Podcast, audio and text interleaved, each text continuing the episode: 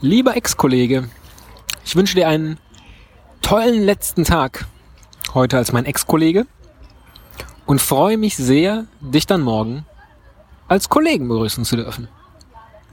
Das ist jetzt erstmal die wichtigste Botschaft, die ich loswerden wollte. Ich sitze wieder in meinem, auf meiner Mittagsrunde am Akademischen Kunstmuseum, schaue auf das Universitätshauptgebäude. Das Wetter ist schön. Heute ist der 31. August 2016. Und es hat einfach angehalten, dass ich mich sehr über jede einzelne der Nachrichten gefreut habe. Und ähm, ich weiß gar nicht, ob das mangelndes Selbstbewusstsein ist, wenn ich sage, dass ich dich darüber neide, wie du podcastest. Ich weiß nur, dass ich das so nicht könnte, einfach weil wir so so verschieden sind. sind wir, glaube ich, tatsächlich. Sehr, sehr, sehr verschieden. Gibt ja so einen ganz, ganz schmalen Bereich, äh, wo wir uns ähneln.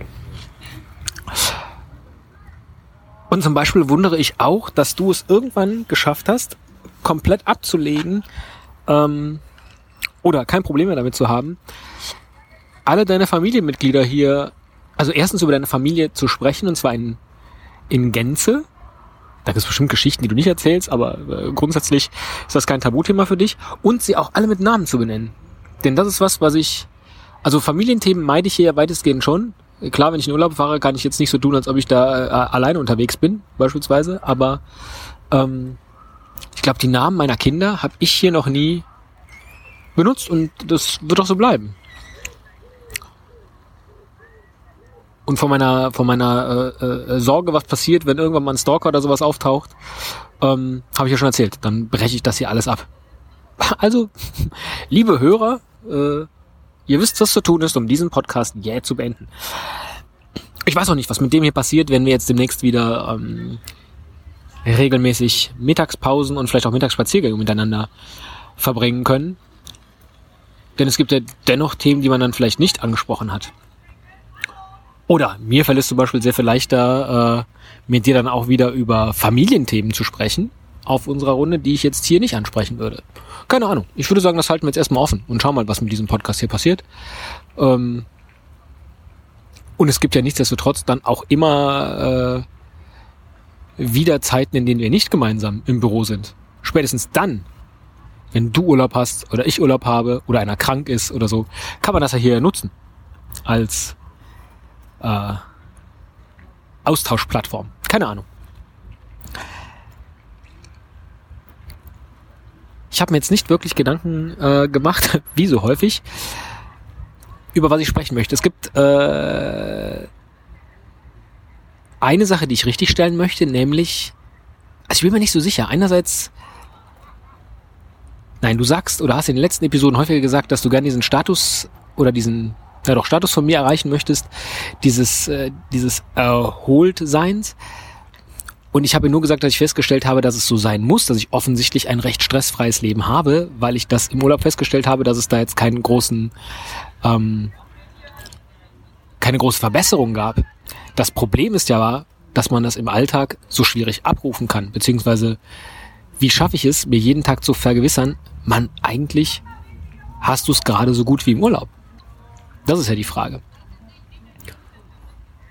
Und vermutlich ist es menschlich, immer auf das zu gucken, was man nicht hat, oder auf das zu gucken, was nicht stimmt. Äh, jedenfalls gilt das, glaube ich, für die meisten Menschen und dass man sich dann antrainieren muss, die schönen Sachen zu sehen und wie gut man es hat zu sehen und mit welchen tollen Menschen man äh, sich beschäftigen kann jeden Tag. Das muss man, glaube ich, aktiv tun. Und äh, das ist was, da hätte ich gerne Routinen, wie ich das mache.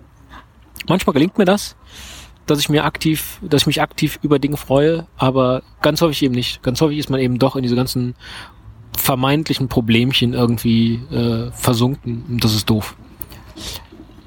So, also von daher, äh, ja, ich glaube, ich führe ein recht stressfreies Leben bei all dem Stress, den es hat, aber eben all der Stress, den es hat, der überdeckt das gerne.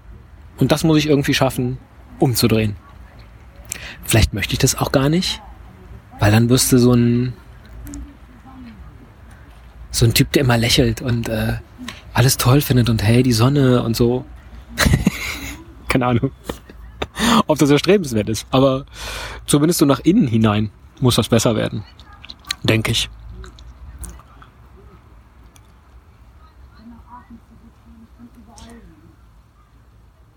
Anderes Thema. Du hattest mich aktiv gefragt, ob ich mich an die Momente erinnern kann, wo ich in den Schlaf gesungen wurde. Ähm, und tatsächlich kann ich das nicht. Es gibt irgendwie so ein geflügeltes äh, Wort bei uns in der Familie, dass ich dann gern mal sage, mit mir wurden ja nie die frohen Lieder gesungen. Und ich kann mich da auch wirklich, ich kann mich aber tatsächlich ohnehin an viele Dinge nicht erinnern, die früher mal waren. Also ich habe einen sehr guten Verdrängungs- und Verkapselungsmechanismus in meinem Kopf. Und ich weiß nicht, wie das früher war. Ich glaube, den Schlaf gesungen hat mich niemand. Ich glaube, es war, also als ich älter war, habe ich immer Hörspiele gehört. Sehr traurig übrigens. Eine Zeit lang äh, haben meine Eltern die Kassetten dann bis zur Mitte der Seite vorgespult. Also ich habe eine Viertel Kassettenseite zum Einschlafen hören dürfen. äh, ja, heute lache ich drüber. Ich war dann aber auch eingeschlafen, also jetzt davon abgesehen. Äh, und ich weiß, dass mit mir ähm, ich würde behaupten, jeden Abend gebetet wurde. Und zwar das vielleicht auch dir bekannte Gebet, müde bin ich, geh zur Ruhe, schließe beide Augen zu, Vater, lass die Augen dein über meinem Bette sein, habe ich Unrecht heut getan, sieh es lieber Gott nicht an, deine Gnad und Jesu Blut machen allen Schaden gut. Amen. Und da bin ich automatisch mitten in dem Block, den du auch angeschnitten hast, nämlich dieses Religionsthema. Grundsätzlich ist ja Beten als Ritual zum Abschluss des Abends gar nicht so verkehrt. Nur wenn ich über dieses Gebet nachdenke und darüber nachdenke, dass ich da mir erhoffe, dass Jesu Blut allen Schaden gut macht, das ist nichts, was ich mit meinen Kindern beten möchte. Ich weiß auch nicht, ob meine Eltern das, wenn sie heute noch mal junge Eltern wären, mit denen beten würden. Äh, mit ihren Kindern beten würden. Damals haben sie, glaube ich, nicht groß drüber nachgedacht, beziehungsweise da sind auch einfach äh, im Glauben meiner Eltern, im früh geprägten katholischen Glauben meiner Eltern sind, glaube ich, einfach viele Dinge äh, so eingeprägt, die sich auch bei mir eingeprägt haben. Und dann sind wir uns an der Stelle, glaube ich, doch sehr ähnlich. Ähm, das hat an so vielen Stellen nichts mit meinem Leben akut zu tun. Mein Leben ist so bestimmt von Dingen wissen, nicht dran glauben, ob was funktioniert, sondern ich weiß, dass was funktioniert. Oder ich kann dran arbeiten, dass es funktioniert. Also ich, ich, ich gehe so selten durch das Leben nur im Glauben an etwas. Dass allein dieser Teil mit mir so wenig zu tun hat. Und andererseits bin ich natürlich katholisch erzogen worden, war Messdiener, ähm, Firmenkatechet, habe also auch den, den normalen katholisch-christlichen Background und erwische mich dann immer wieder, wenn es, weiß ich nicht, irgendwelche, ähm, wenn es Feiern gibt, die in einer katholischen Kirche stattfinden, dass ich dann doch ergriffen bin von so mancher Geschichte. Äh, oder sehr stark gerührt bin. Wenn ich dann höre, wie Jesus sagte, äh, lass die Kinder zu mir kommen, weil die sind äh, die Elemente in ihrer Wuseligkeit und in ihrer Gutgläubigkeit, äh, die eigentlich begriffen haben, wie das Leben funktioniert. Dann sitzt du da in der Kirche und äh, da, da muss ich aufpassen, dass ich nicht anfange zu weinen. Und andererseits hat aber dieses Kirchending mit mir so gar nichts zu tun. Also Du hast erzählt, dass du ein Buch über Buddhismus gelesen hast. Und manchmal glaube ich, also Buddhismus als solches ist ja keine Religion, aber dass die Lebensweise Buddhismus, glaube ich, dem sehr nahe kommt, was ich gerne machen würde, wie ich gerne leben würde, aber ich habe mich damit noch überhaupt nicht beschäftigt. Auch wieder so ein Scanner-Thema. Muss ich dringend machen. Ich glaube, ich habe ein Buch, das alle Weltreligionen erklärt. Ich glaube, damit muss ich mal anfangen, aber das habe ich auch noch nicht gelesen. Also Kirche spielt aktiv in meinem Leben gar keine Rolle. Christliche Werte natürlich. Und kirchliche Gemeinschaft halt auch nicht.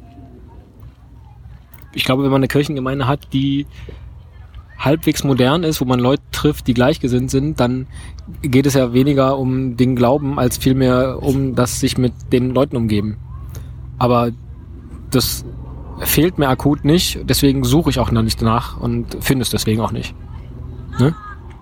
Wer nicht sucht, der nicht findet. Naja, ähm,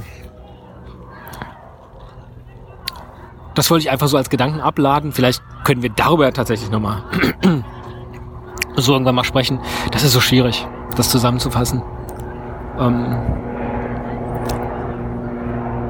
ich prophezeie für mich eine starke Altersgläubigkeit.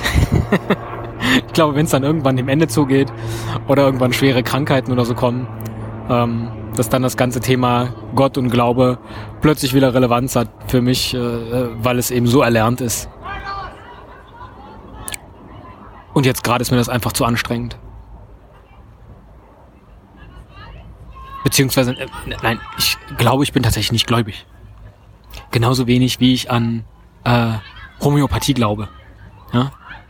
Homöopathische Mittel, die helfen bestimmt, aber sie wirken halt nicht. Und ich glaube auch christliche Glaubensgemeinschaften, die helfen, aber aus anderen Gründen als der, der kindliche Glaube unserer Elterngeneration und vielleicht auch so mancher Generation heute sich das vorstellt. Was ein schwieriges Thema. Eigentlich gar nicht, ne? Aber man fühlt sich immer so schlecht. Ich bin zum Beispiel nicht aus der Kirche ausgetreten. Und wenn ich das machen würde, würde das jetzt erstmal nichts beeinflussen. Ich hätte halt ein bisschen mehr Geld und eigentlich würde ich dieses Geld dann gleich spenden einem anderen sinnvollen Zwecke zutun und denke dann, oh, da muss ich aber wieder drüber nachdenken und dann äh, bleibe ich lieber in der Kirche und weiß, dass meine Spende automatisch hoffentlich dahin geht, wo sie äh, gut verwendet wird. Finde ich okay.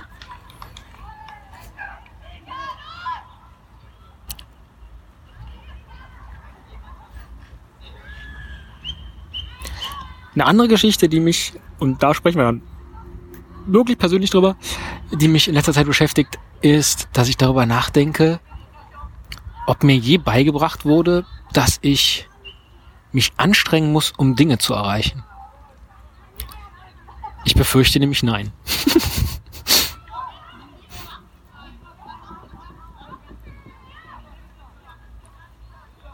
Und das erklärt auch viele Dinge.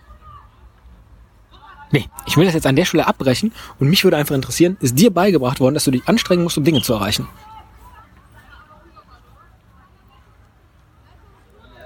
halte ich für ein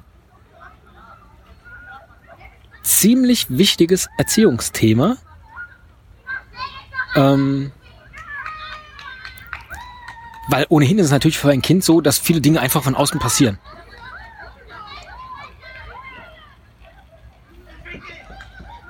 Du musst dich für ganz viele Dinge als Kind nicht anstrengen und es passieren trotzdem viele schöne Sachen. Nichtsdestotrotz musst du das ja beigebracht bekommen, dass man sich für manche Sachen anstrengen muss. Auch wenn dir viele Sachen eben so zufliegen. Und da würde mich interessieren, ob du da schon mal drüber nachgedacht hast. Das wäre jetzt so der, der erste Schritt. Ähm, und auch gleichzeitig ein schönes Ende. Du wirst dich natürlich jetzt im Büro wieder richtig anstrengen müssen, damit das was wird. Und äh, ich bin dir aber, wo ich kann, behilflich. Lieber Jan, ich freue mich sehr auf morgen. Mach dir keine Sorgen. Äh, das wird alles super. Und vermutlich wirst du morgen eher mit, deinen, mit deinem Team, mit deinen neuen Kollegen die Mittagspause verbringen. Tippe ich jetzt mal so. Äh, aber spätestens Freitag freue ich mich dann sehr über unsere erste gemeinsame Mittagsrunde nach langer Zeit. Bis dahin, mach schöne viele Dinge, die nur Männer tun. Und sei ein bisschen mehr wie dein Fahrrad. Auch das, eine so tolle Geschichte. Es steht da stolz wie Ronaldo. Ah, ich beneide dich sehr für, für dieses Talent. Es ist einfach so. Tschüss.